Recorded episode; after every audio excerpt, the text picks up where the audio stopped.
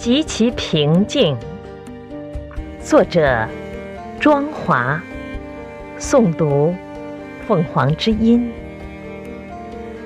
想当初的青葱年代，就像歌曲中吟唱的一样，从波澜壮阔到细水长流，这过渡有多遥远？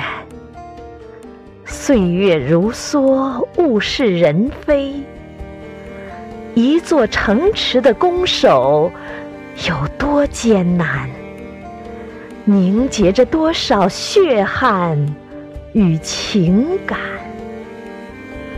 又诉说着哪些故事？这近乎疯狂背后的代价，有谁可以衡量与揣测？